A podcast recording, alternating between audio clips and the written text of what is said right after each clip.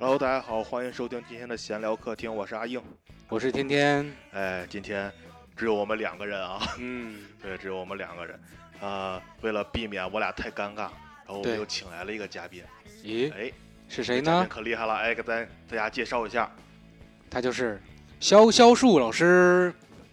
朋友们好啊，能看见我吗？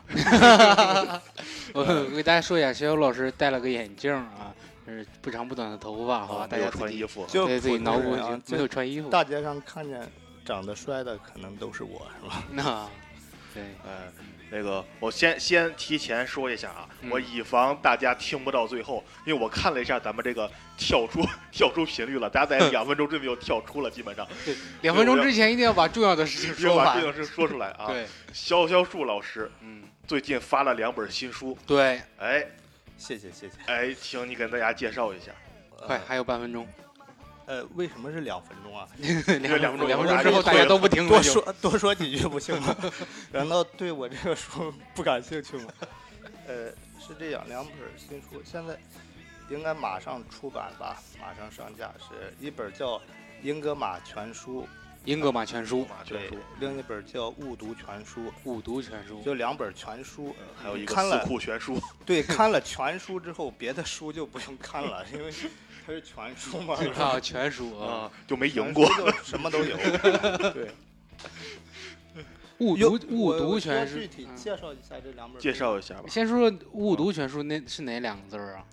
误读，就是那个误解，啊，误解。哦误解就是嗯。读一些经典，因为那个书是，呃，也是比较奇特的一种写法儿吧，就是哦。那个从亚里士多德呀，什么柏拉图啊，一哦直到现在到哥德尔，到那个图灵这些，嗯。就是历代大师吧，嗯就是呃给他们每个人写成就是很短的啊，所以读着会很轻松的，就是一个小故事，哦。然后用他们的思想来来做这个故事的这个结构，就是嗯，其其实是误读啊，就是误读，就是相当于误读了这些人。哦，就是误虚构的误会的误，读书的读，对对对是吧？嗯啊，嗯好的。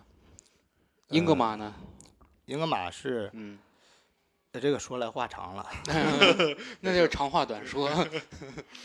英格玛这个就是嗯那个应该是一个哲学概念剧吧，就是嗯哲学幻想的一个一个剧作，呃是那个讲二战时候当时有一个密码机器叫英格玛机器，嗯后来图灵破解了这个机器。嗯其实它是三个相互关联的历史吧，就是数理逻辑的历史，还有那个，呃，就是密码史，还有呃哲学呀等等等等，就是包容在一块儿的三段历史，哦所以它叫嗯全书嘛。哦。哦，啊，就是关于对密码那个机械运算，还有数嗯理逻辑，嗯。哦。然后，呃，就从人类从莱莱布尼茨那会儿，人们去设想怎么着通过那个，呃，计算结构啊等等等等去描述这个人的外部世界。他们也是特别想弄一个全书式的东西，就是哦。全部的概括起来，因为它是那个实证逻辑嘛，就想把它变成一个逻辑化的东西。嗯就我们现在这么聊天儿，我们就可以逻辑化的去聊天儿，啊 就是这种感觉的。每一句嗯话都是有逻辑性的。嗯嗯啊，所以就就叫英格玛全书。行，你刚才说的那句话，我们的任务结束了。谢谢谢谢啊，两分钟，两分钟了，有吗？过时了啊差不多了。好了，嗯，了正事儿说完了。啊嗯，咱们就要说为什么要请肖老师过来啊？对。刚才是正事儿啊，为啥这么短呢？呃，我们我们时我们现在间就是短。对对对，嗯，为什么要请肖老师过来啊？本来我们这一期哈计划是，因为最近那个诺兰的新片《信条》上映了嘛，对，然后我们本来是想聊一下这个电影，然后看完了以后发现高估我们自己，哎呀，所以说我们就是想请肖老师过来啊，给我们讲一讲里面很多我们不理解的地方吧，可以说是，对千万别这么说，千万别我就要这么说，就是那些知识点儿。对，其实也可能诺诺兰也不理解，就就是听了这个东西啊，管他呢，我先拍了，是不是？不是，可能就是拍出来看看大家的影评，然后自己哦，原来是这样啊。然后，呃，最简单的一个事儿吧，嗯，就是也是贯穿这个这个电影最重要的一个一个东西，就是这个商。商，啊。对，嗯我们经经常绕这个商，对不对？商，对，被除数除以除数等于商。对，你们说的哪个字儿的商？那个电影里边那个我们说工伤的其实其实我还没看这个电影呢。其实对，但是对，就是因为你没看，所以才叫你来。对，对，呃怎么怎么说？可能我以后也不会看，就是我一直对诺兰不太感兴趣哦，啊，但是他可能技术比较好吧，拍的啊嗯，就是各种就肯花钱就是，嗯，因为我上了两次影院看诺兰的片儿，都给睡着了，嗯，嗯，悲惨的经历。就讲讲讲伤吧，讲讲伤吧。火字旁的那个伤，对，嗯，呃，伤这个其实也不用我讲，就是大家去百度 就可以。百度这不一定能百度出啥呢，然后对不对？我每我每次我说我口腔溃疡了，一百度，他说我得癌症了，这经经常有这种情况，对不对？可以用谷我一歌嘛，看舌癌，可以用别的别的方式，嗯呃，但是呃讲讲也可以是吧？因为啊，咱们讲讲，做这个节目嘛，是吧？好实在呀，好实在的消息。就闲着也是闲着聊聊。对，你要被绑架了，你就眨眨眨眼。也不是啊，其实嗯我对这个概念也不能，因为咱们只是听是吧？嗯也不能看，然后也不能演示什么的之类的。呃，其实我也不能说我特别的懂这个，是吧？这都属于物理学的。好了，不用谦虚了，你就说伤是个什么东西吧。简而言之，嗯是是要简而言之吗？简而言之可以，啊，只要我们能明白哎，不是那个下午咱打台球了是吧？啊。对，打台球对，了，就是台球一撞，然后就会形成特别复杂吧，特别嗯混乱。嗯嗯呃，这就是一个熵增。然后时间呢，只嗯有可能是这样流，就是我台球一撞是吧？用、啊用那个母球一撞之后，嗯这星球只能越来越散，嗯那、不可能撞的它最后一桌子散球，然后嗯变成一个撞撞成个了三角形球之前了，是吧？对，啊嗯对，所以这个就是复杂度吧，嗯啊，嗯这个概念其实在那个。嗯，上上世纪就已经有了啊，有一、嗯，一八几几年，对对，嗯应该是吧？但是我呃那个物理学家嘛，博尔嗯兹曼嗯就是嗯非常伟大，当然他也很悲惨，就是他发现了伤，然后弄得他然后结果受了伤伤，受了伤了，对，被伤给伤了。他的导师什么的 就嗯后来都都对他的理论就呃多有质疑吧，然后很多人不相信，对吧？也不呃也对，就是他们刚开始是不不理解理解，不理解，不知道伤是什么。对，就是他太超前了呗，他的想法。嗯呃，应该这么说吧，嗯因为有好多这这些大师都特别超前的，嗯然后就被各种折磨，嗯，嗯那伤它具体算个什么？它算个能量吗？还是算个什么？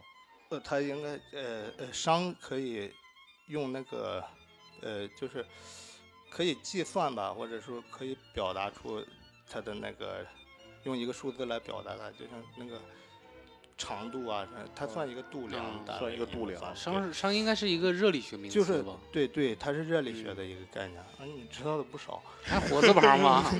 对。吧？对，就是热力学的概念，嗯。因为那个微观世界的分子在不呃呃不是分子啊，就是微观粒子嘛，嗯，在不停的运动嘛哦，对，啊，我们就呃我我们这么说就是随便说呀，不用那个精确的那种表达了，嗯嗯就是大家能够呃理解一下这个概念就行。其实它也不是特别重要吧，在电影里边儿呃，反正它是这一切的基础，可以说是。哦，但是我们也不能说那个特别精确的去描述它，就是就是知道一个混乱程度，就是嗯，整个宇宙朝着一个伤越来越大的这个方向发展，就是我们就是越来越混乱，是吧？我们这个混乱，我们这个宇宙，对，我也感觉到了，对吧？尤其到了二零二零年以后，太混乱了，我觉得。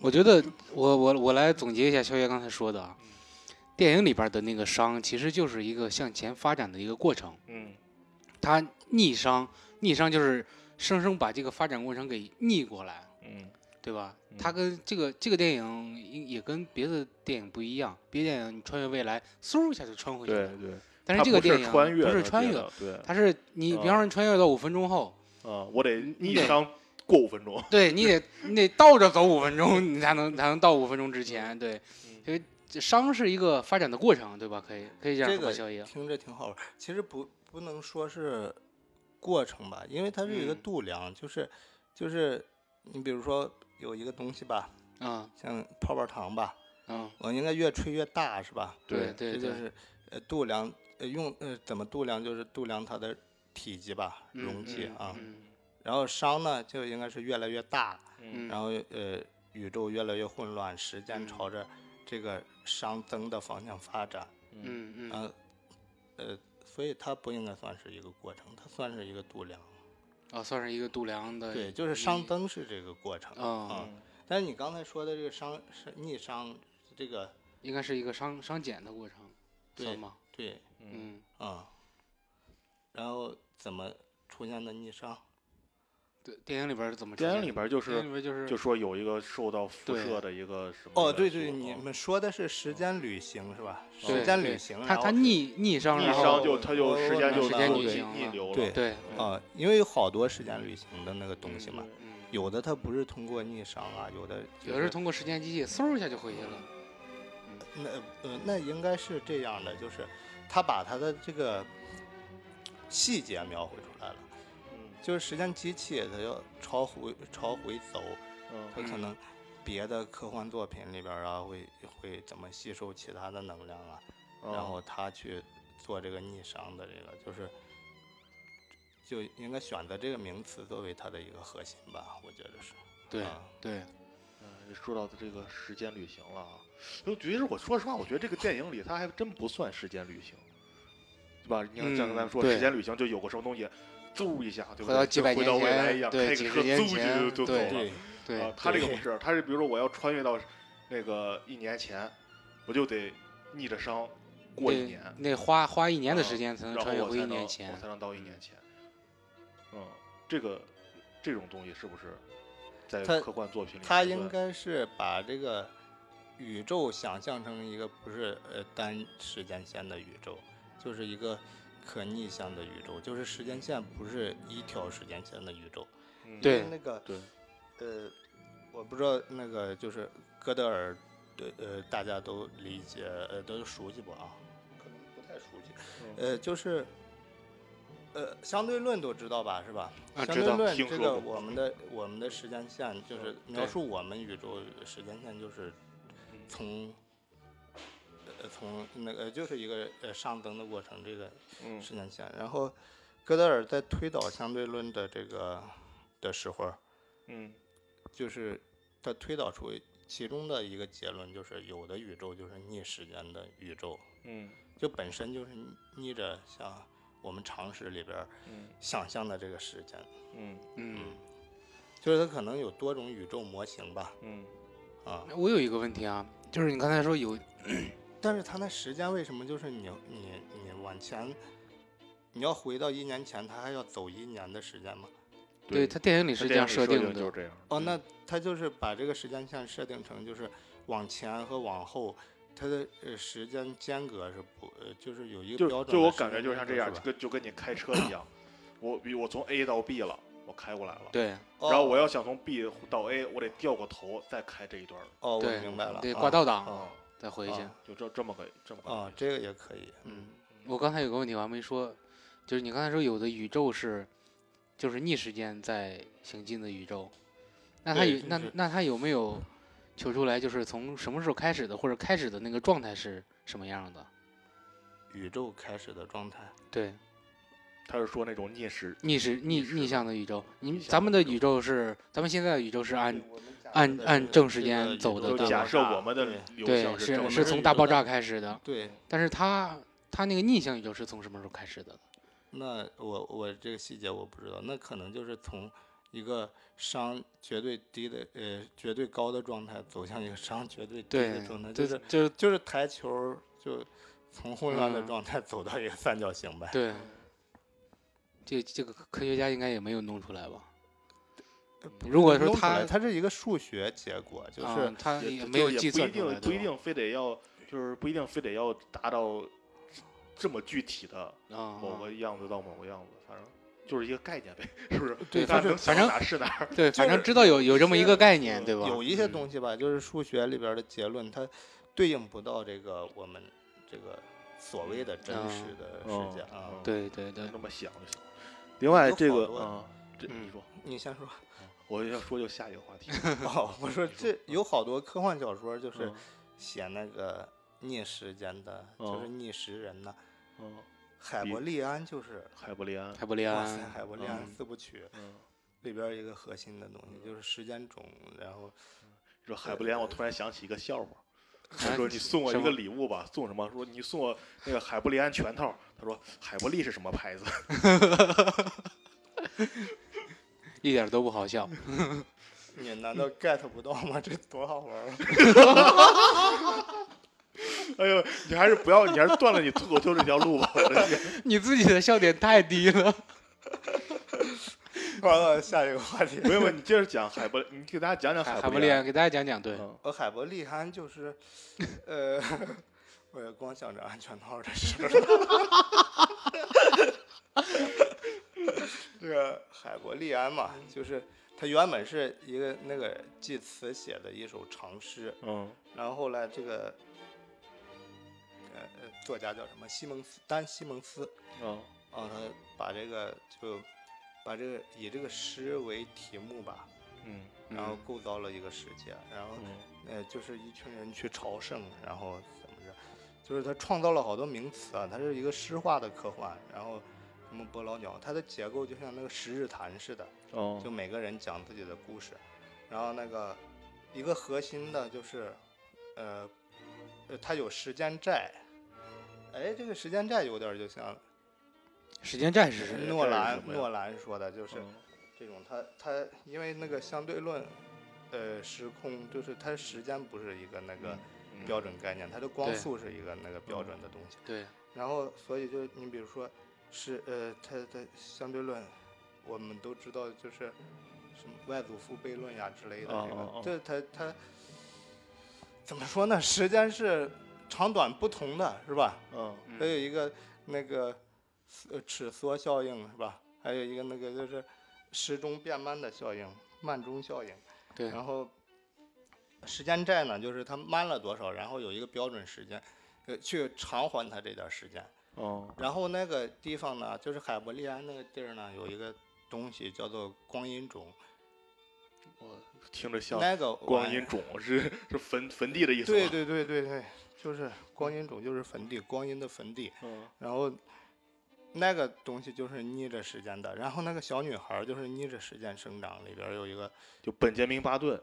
女女主越长越小，对，越长越小，最后变成一个小婴儿。嗯，然后本杰明巴顿嘛，嗯，哦，我我不太清楚，我 get 不到这个本杰明明巴顿骑士那电影。然后就是对海伯利安大家嗯都知道。对，这就是个知识点啊。嗯小女孩逆着生长，这就是一个逆商的过程。哎，我小时候嗯还看过一个日本的这个科幻小说我忘了叫什么，好像就叫逆时人吧。哦，就是日本好多这种脑洞就可可厉害。嗯，对对对，嗯，我接触的第一个时间穿越的作品就是机器猫，嗯，对对对对对，是不是？哟，西，我也是。你们说题外话，你们知道机器猫最早是怎么创作出来的吗？怎么创作出来？就是那个时候他们还是那种小漫画家呢，啊跟那个呃那个什么签约，跟那个杂志签约，啊那杂志也不靠谱，就逼他们写作品，啊也没跟他们商量，就把牛逼吹出去了。说明年我们重头戏、重头最重要的作品是什么？漫画是有一个从外是从怎么说从未来回来的人，啊然后从抽屉里面出来，啊，然后跟那个作家们，你们写去吧，你们写去吧，然后他们写了一个机器猫。啊，挺厉害的。嗯然后这个啊，这个宣传好啊，嗯然后咱们咱们文那是案做的好。刚才你也提了一个外祖父悖论，嗯嗯，你给大家再讲讲，咱这个东西在那个影片里边也也提到了，你给大家讲讲这个是什么什么意思？怎么我说什么诺兰就拍什么呢？啊，对对，嗯对 诺兰是从他是听完咱们这这个节目以后逆时回去，对，他逆商回去之后拍的电影，对，我靠，这嗯应该是可可能是这样。嗯，大家谁有逆商的这个本领，你们也可以回去拍一部。嗯呃，对，呃，咱们说什么外祖父悖论，对，嗯，呃，好像祖父悖论呀，什么外祖父悖论，嗯就是很一个意思很嗯简单，就是嗯就是就一个故事吧，一个小故事，就是嗯一个人那个穿越，呃，怎么着？我想想，就是穿越时空，然后回到嗯过去，嗯他呃把他祖父杀，啊他他祖父还没生孩子的时候，嗯杀了他祖父了，啊，嗯然后根据这个因果链儿。对，就端了。他祖父因为他还哦没生孩子，所以他因果链儿就断了，他就没有他父亲，没有他母亲，对然后就没有他了对啊。所以他还能回去杀人吗？就不能回去，因为没有他，他对怎么回去杀人是对，吧？但是他有啊，他但是他已经杀了，对对，嗯啊，所以这就是一个对，就是关于时间旅行的悖嗯论是啊不是就是说你回去以后，如果你做出什么改变的话，对时间，那也许对以后会有会有什么变化，对吧？对未来会产生什么影响？但产生这个影响又对你本身有影响，然后你本身又没有办法再回到过去。对，对因为我们概念里边的这个嗯呃因果链儿就是一个时间的，呃嗯跟着时间链儿来发展的嗯嗯啊。啊，说这个我又想起机器猫，是不是？就就你说机器猫，你可以想为什么机器猫从二十二世纪回到大雄那儿，嗯是因为那个他孙子给寄过来的是吧？是他孙子是玄孙啊，我忘了。就是说，因为他跟那个胖虎的妹妹结婚了，就导致他之后的家庭很不幸，是不是？啊然后结果他、哦他回来以后，嗯就是为了让他跟静香结婚哇，啊。然后这个时候问题不就出现了吗？如果他最后真的因为机器猫来了，影响到他跟静香结婚了的话，那他那孙子就不会出生，对，他就不会去找机器猫，然后他就不会让机器猫再回来、嗯。再找对。找找野比。完了，我我嗯发现我不是一个机器猫的铁粉儿啊，我我都不知道怎么所以然后，然后你知你知道你知道最后最后给了一个什么解释吗？官方给的，官方给的解释是，还能解释。本来哈，嗯这不是他孙子嘛送来的，然后他孙子的基因本来的基因是、啊是是大雄的基因，嗯胖虎妹妹的基因嗯有他俩基因，嗯还有另外两两他他他怎么说？他外祖母跟外祖父的基因嘛，啊对吧？啊然后他们假设的就是这个孙子的基因是那个外祖母是跟外祖父是静香和另外一个男的，然后结果呢，现在是那个大雄跟静香结婚了，啊。然后胖然后胖虎的妹妹呢就跟那个男的结婚了，所以说其实他孙子的基因是没有变，我怎么这么乱呢？是官方给出的解释。其实也？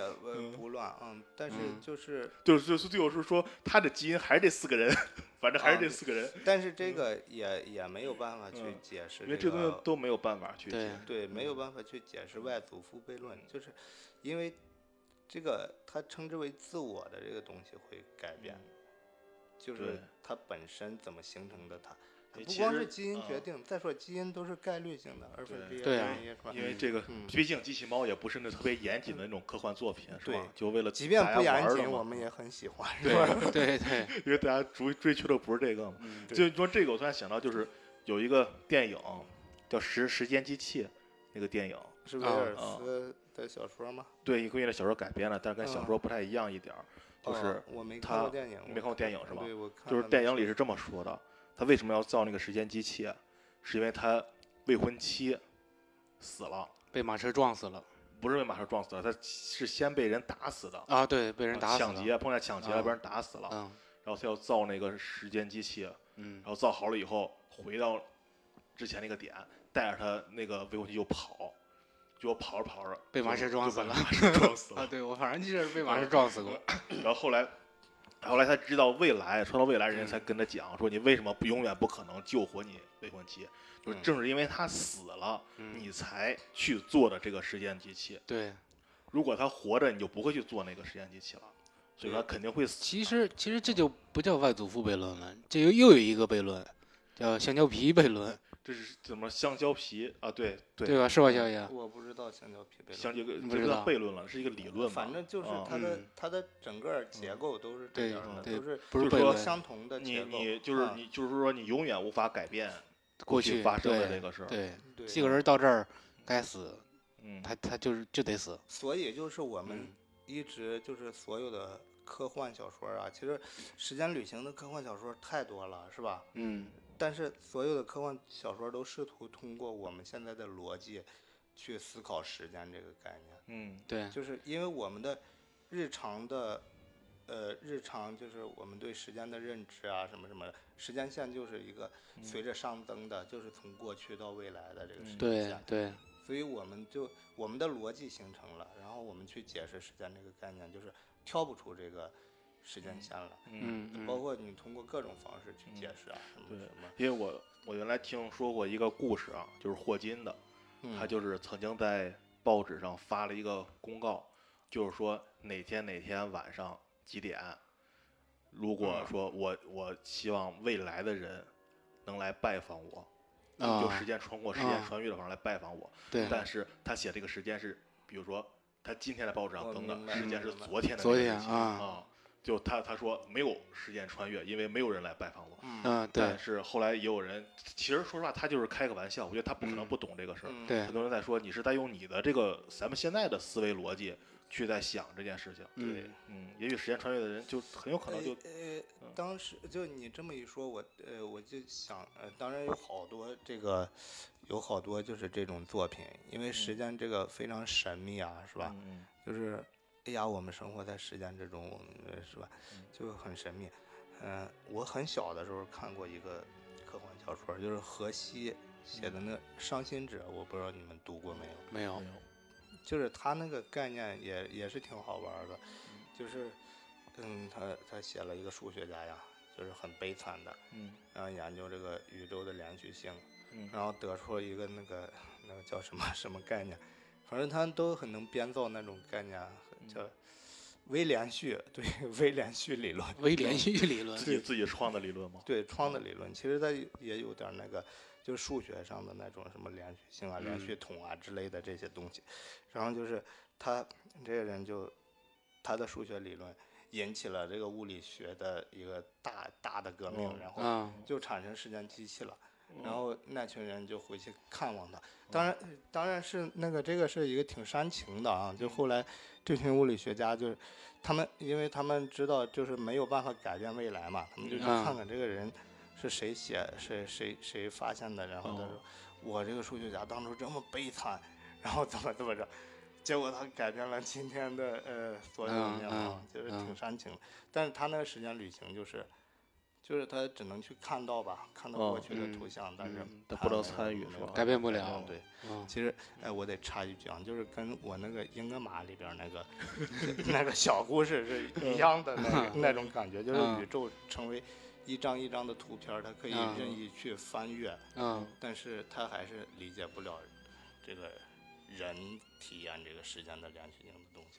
哦嗯，嗯，啊就是你那个机器人小故事是吧？对对对，嗯啊，说到这儿就讲讲吧。啊，就是你都说了，这个咱给讲讲。这呃讲这个这个故事好像曾经，我我来夸，我来我先夸夸啊。这个故事曾经获得过中科院，这叫什么物理科普个是一个小的科普奖啊。呀？中科院发的一个小的科普奖科院发，的小的科普奖小的科普哦奖，对对，嗯中科院挺大，但是这个奖不大，就几百块嗯钱儿。然后，那我就呃呃，我看时间讲讲讲讲，哎，不用管时间两分钟啊，啊。讲完。你就卡住两分钟了，是不是？嗯然后就是这个一个有一个机器人嘛，我们嗯知道人人这个看电影是是连续的，对，嗯，对，人看电影是连续的，但是并不代表电影是连续的，是吧？电电影是一帧一帧的图片构，成的，每秒多少多少帧，每秒多少嗯帧人通过视觉暂留，然后能体验这种连续性，就是用电影来模拟世界的连续性。然后这个这个小机器人嘛，他就看电影，然后看着看着，他他只能看到图片儿，所以他就不理解。其实嗯这是一个假设呀，他眼睛的帧数特别高，是不？对，就是他嗯的、他的能力，他没有视觉暂留啊，哦，而且他、哦他他不是生物结构是吧？啊对对对就是他只能看到嗯一张一张嗯图片儿，嗯，然后他就体验不到人体验这种嗯世界的那种看不感明白感动，对，嗯。所以他就特别想知道他的他他那个小女孩为什么会感动呀，为什么会哭啊？嗯嗯。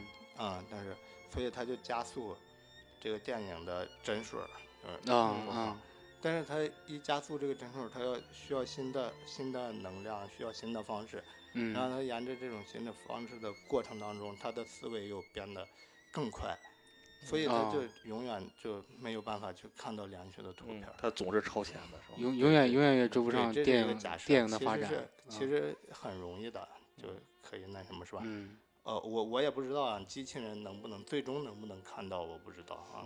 但是这是一个科幻的构架，嗯然后 到最后嘛，就是海枯石烂呀，然后啊，沧海桑天涯田海角啊，熵增了，是吧？对，气上升宇了，宇宙就那什么了，就 嗯，山无棱就角，什么天地对合了，就毁灭掉什么什么之类的，然后这些故事都没了，只有这个机器人还在还在试图去还在研究电影。对，然后他用尽宇宙所有的能量，然后啊去加速这个图片儿的翻转，然后啊就就发现这个图片儿就成了这个宇宙，就是一个、哦就是一个普朗克时间、普朗克空间，就哦像一张一张图片儿似的。嗯，它就变成真的了，对，就嗯就是真实，就是一就是一张一张的图片儿嗯。啊。对，他就，啊呃，其实我明白了，其实就是这个机器人到最后发现，不管是到哪儿都是一张一张的图片儿，对吧？呃对，就是它嗯还是理真实时间也是一张一张图片儿对，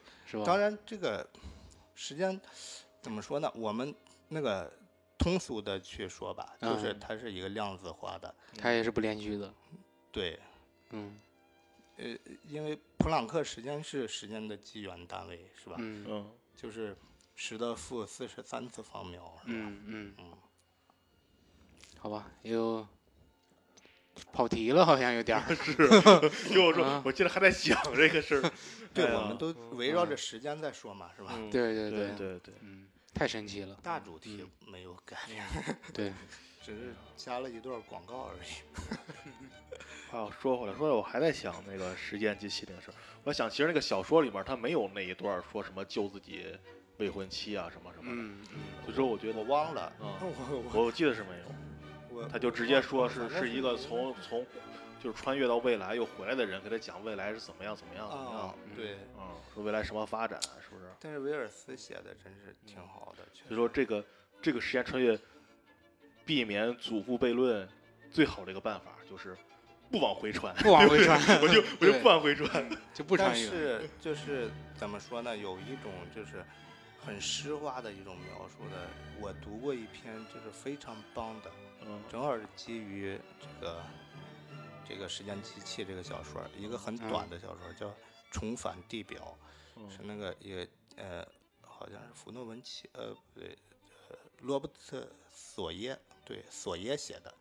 嗯。一个叫重返地表，就是基于这个的，就是他不去不再去试图用人类的逻辑去描述时间了，他只是描述那个时间穿越的那种场景，就是让你体会，就是你人根本就无法理解的那种东西，然后世界在变迁，到这儿是这个样子，到那儿是那个样子，嗯对，你就不用去逻辑思考它，然后你就只知道它是可能的，啊就可以了啊。所以那个我是觉得是写时间穿越写的非常美的一个东西啊。嗯，嗯他就他就不用让你想这么多，对吧？就直接给了你了，就对，嗯嗯，告诉你未来多么美好什么的怎。么说呢？我们理解时间，我们理解这个时间线，我们今天的人这样理解是吧？对，然后，如果我们真的能搞清楚的话，那未来的人去干什么呢？也是啊。嗯，那要是未来的人能搞清楚，那未来的人的未来的人就是 干什么呢？对那这样说就没完了，没对呀，对，所以我们就假设这个就搁置了，就用未来的眼光去看它嗯就行了，是吧？就所以这个这个问题可能的，它是嗯可以的，对对可以嗯就时间穿越。自己骗骗一骗自己吧。嗯因为我确实觉得有时候咱们的很多想法都是怎么说呢，在固化在某个思维定式里面吧，或者是说说再怎么着，就是我们只是在这这一个块儿里面去想，看能不能把它想的更极致，但从来没有说跳出这个框来。对啊，人的知知识量储备是有限的。对，因为就嗯像我记得什么最清楚啊，就像我们看见很多过去的那种科幻片儿，嗯他想嗯表达一个文明很先进，他们坐着飞船来了，那个飞船什么样儿是吧？内部里面都是各种的摇杆按钮，大按钮，对。但是你看咱们啊现在再去形容一个文明，他们很很很高高科技里边什么都没有里，边什么都没有，对，光光都乎乎的，全息对对全都是全息什么的啊全息什么东西，就跟以前的就完全不一样，跟那些嗯想法儿。嗯，对因为当时呃也也是基于现实吧，对吧？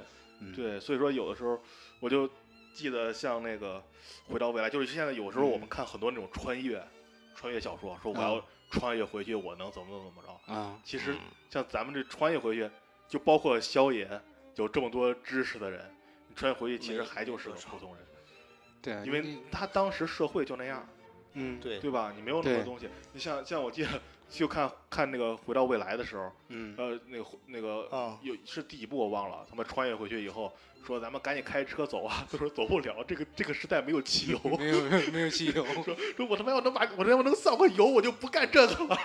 哎，那个回到未来，我记得最最清楚的一段儿就是那个老科学家，然后在那儿喝酒是吧？嗯失恋了还是怎么回事？喝酒，然后喝了，好像是闻了一下，然后就倒了。我就记得这个，因为很小的时候看的。那那个确实是挺，应该是很经典吧，启发了很多人是吧？是是是，包括我觉得那个瑞克 Morty 是不是按照他们那哦那那个形式拍的，对？，就是对一那个造型。一个老老科学家，一个小孩儿是吧？只不过那个回到未来那小孩儿比比那个聪明多了，是不是？对对对，嗯。不过这个也挺可爱，是吧？嗯。然后说到这个，你们说的那种，就是以前的那些科幻呀，嗯。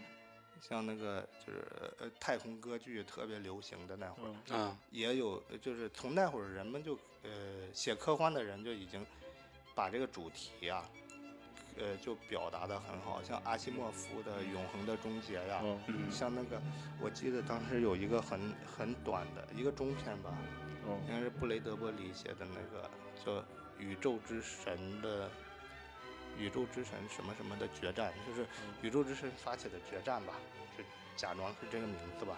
没事，咱们回头回头查好了以后，咱们写在简介里。对，大概是这个名字啊。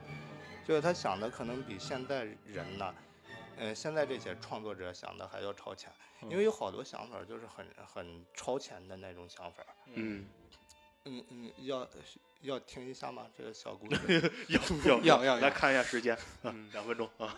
可以啊、我简简单的说一下这个小故事吧，嗯就是也是外星人啊，嗯外星人和人类发生战争了，然后有一个人类飞船呢，就是在那个小行星带上边儿就追逐这个外星飞船，嗯然后追着追着，这两个飞船就掉到了一个小行星上边儿，然后他就摔晕了，这个宇航员摔晕了，然后醒过来之后呢，发现就是呃一个虚无的行星，但是周围嗯。呢。覆盖着一个泡沫一样的东西，就是一个穹穹顶，嗯。然后他也没办法走出去，然后他一瞧对面儿，哎，正好对面有个大肉球，那啊不是吃的，是那个外星人，哦奇形怪状的一个，对对嗯，呃，他这个想象的外星人，然后也能伸出爪子、伸出触手来，然后这两个人呢，就利用呃周围的东西吧，就开始啊那个对攻，互有攻防，然后呃消那个矛盾，那种互相啊抵御、互相进攻的。嗯然后呢，呃，一个偶然的机会，就是那个外星人可能比较残忍一点儿吧，嗯然后肢解了一个小小小动物，然后正准备吃，嗯然后这个可能一不小心给叼出来了，就是。哦，对，这个人和外星人之间有一面墙，就是无法嗯逾越，但是也看不见。对，啊透明的结界，对然后就是能量场吧，是吧？啊这样说是不是更专业一点？对，就是他们结界大家更明白一点。他他们本身互相过不去，对吧？对对对，嗯就是无法穿越的一个东西。嗯然后呢，呃，把这个小东西给给给掉掉掉出来了，一不小心啊，掉到这面了。掉到结界另一面了，对，然后这嗯个人呢、也没有在意，嗯。然后后来一不小心发现这个小东西竟然还活着，啊。哎，这个人就想，哦，我明白了，是因为无意识的东西可以穿越这个结嗯界，啊，有意识的就穿越不过来这个结界。嗯，然后，就是心中无结界。对 心中无马，对，对，就看啥都行。对嗯，就乱走就行。然后，然后，哎，这个人就想了个办法，他就在那儿挖了一个洞啊，然后把嗯。自己打晕了，嗯。然后就绑，呃呃，时间刚刚好啊，然后就。嗯叼过去了。外啊星人呢，那个大肉球就来抓他，啊，然后就准备给他肢解了吃了。嗯。然后正在这个时候，他手里边拿着一个矛呢，嗯，嗯。然后啊。一下子醒过来了，把把这个外星人刺死了，刺死了。嗯，然后这人类和外星人的战争，啊，但是就在这个时候呢，呃，就是一个意识的场，就意识的东西就出现了，纯千里传音嗯，对，就感觉像 千里传音似的，他听见有一个声音在跟他说，呃，也可能没有声音，就是嗯。这样，就是他表达的就是，其实啊，这场战斗啊，就是你跟这个外星人这场战斗是我安排的，谁呢？我是未来的人类，嗯啊但是呢，呃，我是以纯意识形态存在在宇宙当中的。嗯但是呢，我发现我回忆历史的时候，回忆过去的时候呢，我不知道是你还是这个肉球进化成了我，嗯啊，所以我想呃知道历史。回来认祖宗。来了。对嗯我过来就弄了这样一个一个战场，然后嗯嗯。你要是生了他，那显然就是你进化成了我。然后肉球要生了你呢，就是肉肉球进进化成了我。所以这个这个就很震撼，就是呃，嗯。就就是他给你两条路，就是两条可选择的路，嗯。对。啊你同时摄入两条河流，嗯。然后你去决定你过去摄入了哪一条河流。啊，由你你来决定，以后以后以后是属于谁的？就是嗯。林中路嘛，有两条，嗯。我只能选择一条，人生只能选择一条，您只能体验一次人生。No，嗯。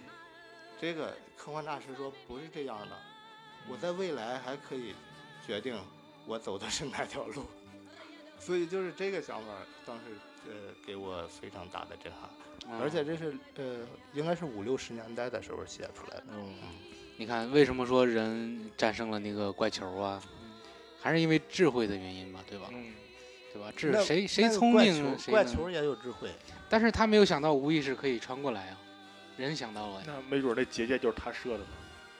结界是后来那个人设的，是未来的嗯未来的未来的人人设定的对啊这个结界。所以说智慧高的人可以肉延续的球更久。肉球可能智商还是稍微低一点。那没准儿肉球人家就觉得我不需要想办法过去，我只要等着你过来，我把你弄死就行了。但是但是他没有想到那个人还会醒来。肉球可能觉得就是他进化不成这个纯意识形态啊，要不他这他就他就一个劲儿在那儿吃，他也不怎么想。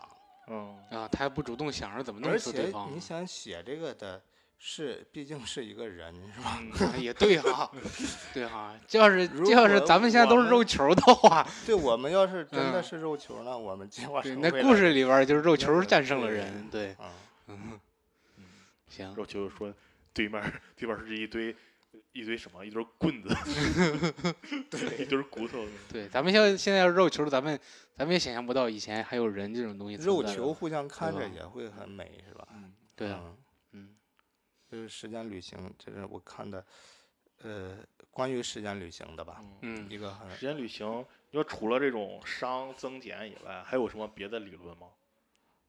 时间旅行理论挺多的吧，嗯应该，讲几个你觉得比较好呃的？，就是比如说，我我们要制造一个逆时间的一个一个一个地方吧，就这嗯么说吧，嗯啊，我们需要提供大量的能量，是吧？嗯，因为相对论就是我需要大量的能量，然嗯后呃才能产生这个逆时间的一个效果吧，嗯是这样。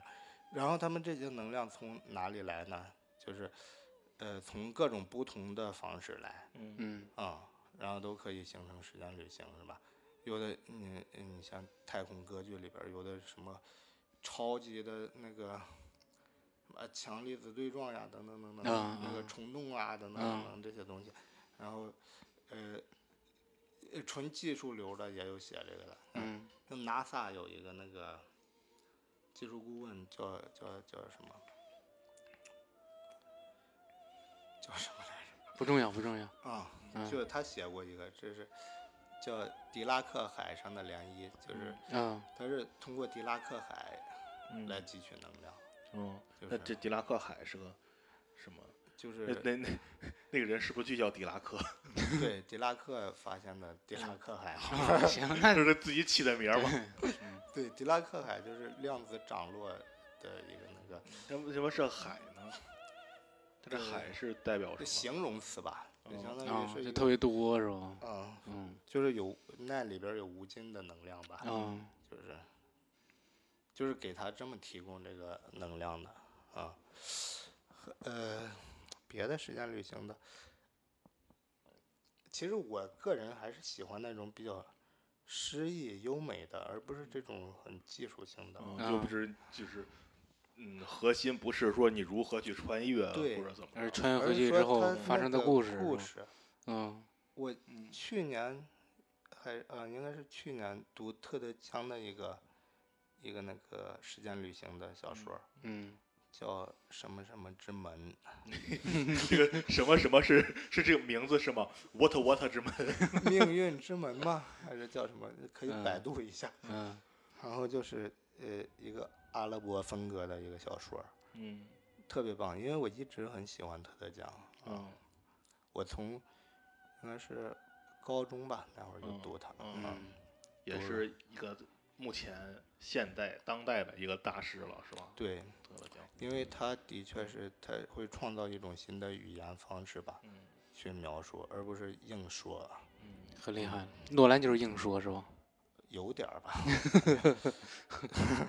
诺兰这个电影，诺兰还真没硬说，没有吗？我还没看。嗯，他没有他没有去去讲这些理论什么的，只是大家这么分析。嗯，所以其实你嗯那，硬哥你看过了是吧？我看过了，哦，那我问你一个问题，就是如果说人们完全不懂这些理论知识的话，那他能看明白这电影吗？应该能看明白，我觉得，啊、嗯，就是你知道有这么个事儿就行了，啊，知道有这么个事儿，不去细想啊、为什么，嗯，就就是他就就就像他电影里面说那句话一样，啊你不要去弄懂为什么，就是他刚刚知道，就是他第一次见到那个逆伤子弹的时候，啊，然后那个研究人员就对他说：“你不要试图去理解它，你感受它就好。”啊，这这个电影也是这么这么一个感觉。啊，你知你知道他他能他能这么用就对。行，但是你不用弄懂他是为什么能这么用哦，因为我觉得自己想完全，他想自己把这个事儿完全解释明白，我觉得嗯。也费劲。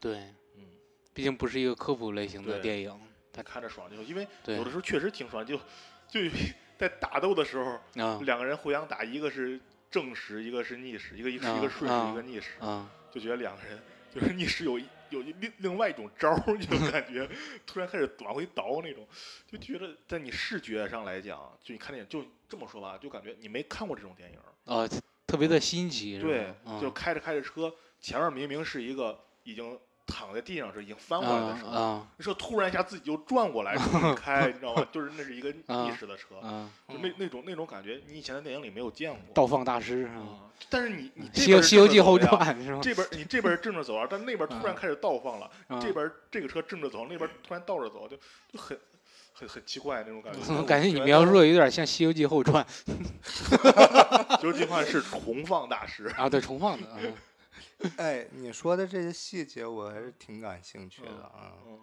就是什么逆伤子弹呀，这个，嗯包括他那个，呃，就是因为有好多科幻的确是那个细。节处理的特别好，就是。就是比如说那个，假如吧，突然这个时间线断裂了，是吧？嗯？啊这块儿。突然空了，然后它会有那个空气突然填进来的，嘣的一声，嗯就感觉这种细节还是挺好的。嗯，哎，要不要考虑看一下这电影？可以，你们请我看吧，那就 可以，没问题。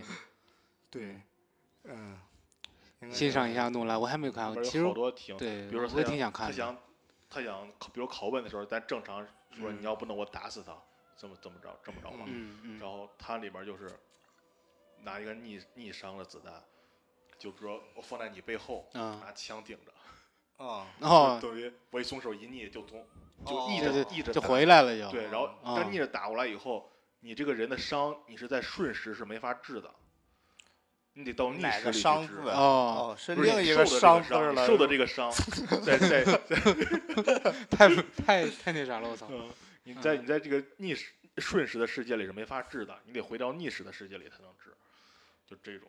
有那好多个它这种设计就是他的这个逆时的这个，它可以做到很局部的一个逆嗯时，对对对它就是很，他可以说我这些就是封闭区间的一个逆时。对对，就是可以可以是在同一个空间下，有人有人正着走，有人倒着走，对对？嗯，我觉得诺兰这个设定还是挺有意思的。他最后这个拍电影应该是挺，他最终最终决战那一次就是，就是那个什么，那个两个小队，一个小队是顺时，一个小队是逆时。嗯啊，就是我一个这个他们他们设定这场战争，他们就是策划嘛，就十嗯分钟，嗯十分钟解决这场战争。然后一个队是十分钟这么走，一个队是逆时十分钟。然后他们在第五分钟的时候同时打那个堡垒，剧透了嘛？剧透了嘛？这算我没说结果吧？对，这呃，我觉得这不算剧透。啊，对，就是他们有一个场景特别有意思，就是他们在第五分钟的时候是同时要炸那个堡垒，然后 就是一帮人就得看那个堡垒是先，本来上面是凸了三层楼，三、啊三楼已经没了，啊，突然那个地上石头开始飞起来，把三楼裹住，然后二楼轰就炸开了，然 后三楼掉下来，特别特别好玩那个那个场景，就之前你就没有见过这种场景，啊，可以。就是是在同一时间发生的。哎，我觉得诺兰呀，就是他凭这个视觉冲击力还是嗯，还是对相当可以的。就是嗯我怎么说？他的视觉冲击力跟好多别的你说复联那种不一样，迈克尔贝那种不一样，他是嗯他有自己的一套想法，对他的想法跟别人不一样。别的就就是冲你飞过来了，嗯是吧？哎，炸了，声音特别大什么嗯嗯？但是诺兰不一样，嗯，就觉得没有人想到你没见过嗯，哎，我操，还能这样？对，这这这点这点很厉害。怎么做到的呢？嗯，花钱呗，对这还是全是绿幕，嗯嗯但是我我比较那个，就是我为什么一直不太感冒诺兰呢？就是嗯。就是我还是真的是还是很喜欢那种很诗化的那种东西，嗯。嗯，就是不去思考它的这些，因为人有很多东西你。根本就考虑不清，对或者。你的逻辑是不完备性的嗯，包括其实然后有时候看电影，我也觉得，尤其像这个电影，包括之前《星际穿越》啊，嗯对盗梦空间出来的时候，嗯大家更多去讨论这些东西，我觉得还是感受电影吧。就像我刚看完《盗梦空间》的时候，那时候我还上大学呢，嗯啊就好多人同学说你看懂了吗？我说还行吧。他说那你给我讲讲，那最后就是小李子演那个人他是在梦里还是回到现实了？对，这我说这个不重要吧？对啊 他们说啊啊，那那那那种感觉。啊我说觉得这确实不重要啊，嗯，你你你你感受这个电影就就挺好的。对，其实你看懂这个电影，你你只是沉浸去进去，知道它的故事情节发展就行了，你不用去弄懂嗯它。咱们这个节目也是尽量能怎么说呢，也帮大家多理解一下吧。对，就是毕竟现在有很多人都在讨论这个伤的问题。嗯其实我觉着吧，其实理解不理解的伤，这个真的像你刚才说的，不是一个很关键的东西。对啊就是它的好多细节，这像那个《盗梦空间》，我记得有一个设定是什么，就是梦境有几重梦境是吧？每一重它的速度，对，就是它它感受的速度是嗯那个，我觉得这都这都无所谓是吧？对它可能不符合这个科学原理啊，嗯但是就是给你设定一个呃一个东西啊，嗯嗯，就让你去感觉。其实感受就好了，这嗯就跟你们一时冲动，就是那那那那啥生孩子的时候就一一样，你爽就完了，不用考虑什么荷尔是蒙、什么激素什么的，对吧？不用考虑那些然后。我们这个节目也是，我们做这个节目就为了蹭个热点。对，我们就为了蹭个热点。对，然后那个我刚百度了一下，这个。嗯这特德·江的这个小说呢，是叫名字叫《商人和炼金术士之门》，然后这本书这比什么什么多多了。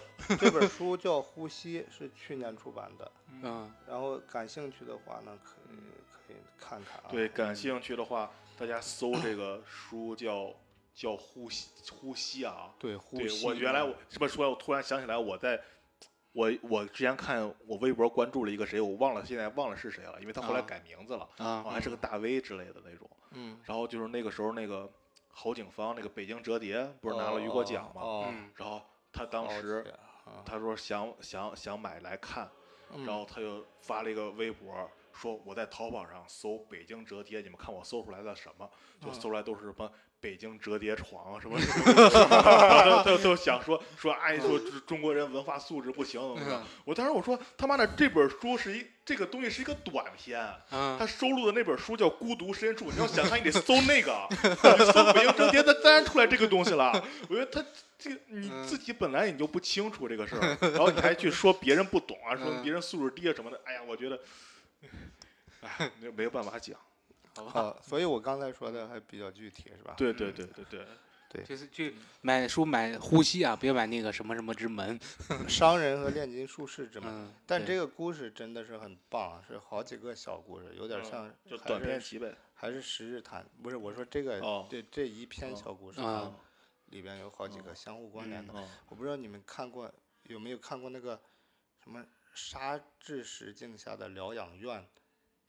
这是好像听说过，但是我没有看过。嗯，就是那种，哎，它好像还有一个姊妹篇，就是沙质石镜下的疗养院，还有一个姊妹篇的电影，就是很好玩的，就是好多小故事。嗯，嗯，就像你写的《误读全书》一样，是不是？对，谢谢对啊。对，大家大家如果想听想看完整版的肖爷的那个，呃，获得中科院科普物理学奖的那个，那个那个小机器人儿的那故事，去买《无毒全书》。对，不要搜那个机器人儿，搜不着。但是英格玛全书，在英格玛里面吗？对。然后其实，嗯，这两个里边儿也有一些关于就是时间的东西，就是嗯因为里边儿写的就是历史中的真实的人物嘛。嗯也，嗯但是是虚构的故事，哦所以他们本身的理念也会在里边儿有表达嗯啊。行吧，行吧，嗯，今天差不多就到这儿吧差。不多到这儿，特别感谢肖爷来。谢谢，也不知道做客闲聊对，也也不知谢谢道大家闲聊客厅啊听没听得懂，因为反正我是，讲的确实是有点绕。反正我是听懂了。对因为你得考虑是你有没有讲明白。嗯，对，给大家这这到最后再给大家讲个大家都能听得懂的吧。嗯，小月的两本新书就要卖了，大家可以关注一下。关注哪儿？对对小月对关注哪儿能买着你的书？现在好像还还没有呢。就关注我们电台吧对抹点，嗯对。嗯，关注我们电台吧。关注我们电台之后呢，等小月的新书一上市，我们电台再咱们要不要再发个公告抽奖？可以搞抽奖吗？小没月？问题啊。行，肖爷既然答应大家了，愿意抽，我绝对奉嗯陪。，你看能能听到这儿的观众朋友们啊已经，没有人听到这儿了，对你放心吧。你听这儿可能睡着了，睡着了。醒一醒，醒一醒，醒一万醒。一有呢？对，能听到这儿的就关注我们啊，关注我们这个电台，对，就对，就就多给我们转发。对，就在这个平台关注就行，然后转帮我们发评论转发、评论、分享，然后等宵夜的新书一出来，我们就会安排三连现在说的都是是吧？三连是 B 站三上，连，对，三连是另一个平台，嗯，对，我们就会搞搞一点小福利吧，算是，嗯，送给大家，嗯，好吧，那今天就到这儿谢，谢大家。感谢大家，嗯。